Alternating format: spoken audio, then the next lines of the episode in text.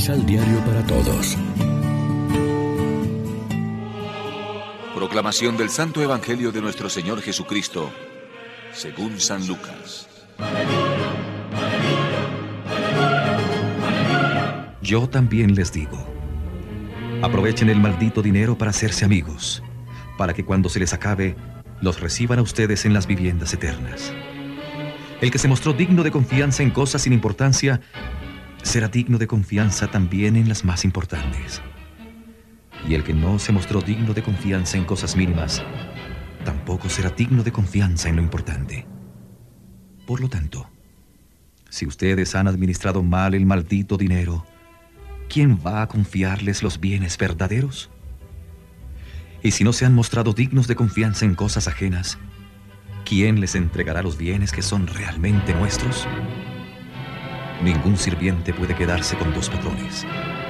Verá con malos ojos al primero y querrá al otro, o se apegará al primero y despreciará al segundo.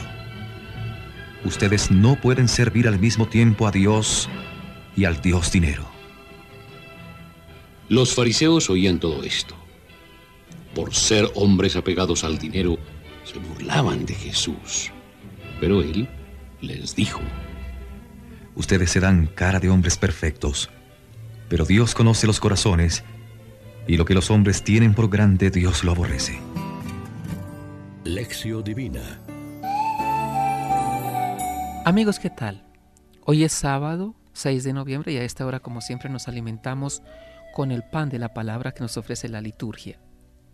La página de hoy es continuación de la parábola de ayer, la del administrador injusto. Jesús nos enseña cómo actuar con el dinero. Jesús no le tiene simpatía al dinero, no le da importancia. Lo llama el dinero injusto, lo menudo y el vil dinero. No quiere que nos dejemos esclavizar por él. Por eso nos dice, nadie puede servir a Dios y al dinero. Se ve que no les gustó nada este discurso a sus oyentes, en concreto a unos fariseos que eran amantes del dinero y se burlaban de él. El dinero y todos los demás bienes de este mundo son buenos para la familia, para la comunidad, para las obras de la iglesia. Necesitamos apoyarnos en lo material. Pero depende del uso que hagamos de este dinero. Nos puede ayudar a conseguir nuestras metas fundamentales o nos puede estorbar. El dinero no lo tenemos que convertir en fin es un medio y como tal relativo, no absoluto.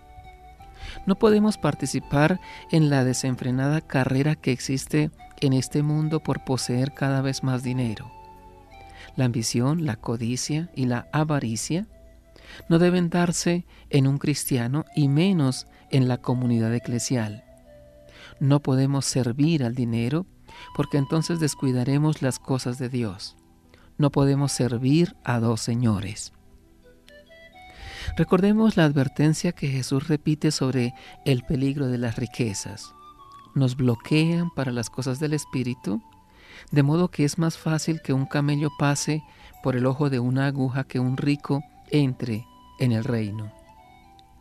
Los que aceptan el reino son los que no están llenos de sí mismos ni de ambiciones humanas, esto puede pasar a los ricos como al joven que no acogió la invitación de Jesús y se marchó triste porque era muy rico, y también a los demás porque uno puede estar lleno de sí mismo, cosa que también estorba para el reino. Reflexionemos. ¿Somos solidarios con nuestros hermanos más necesitados y los apoyamos sin esperar nada a cambio? Oremos juntos que nunca nada ni nadie distorsione de tal manera la realidad que vivimos que nos apartemos de ti. Que la gran tentación del poder pase de largo en nuestra casa. Tú eres nuestro modelo, admiramos tu libertad, aspiramos a tu libertad. Amén. María, Reina de los Apóstoles, ruega por nosotros.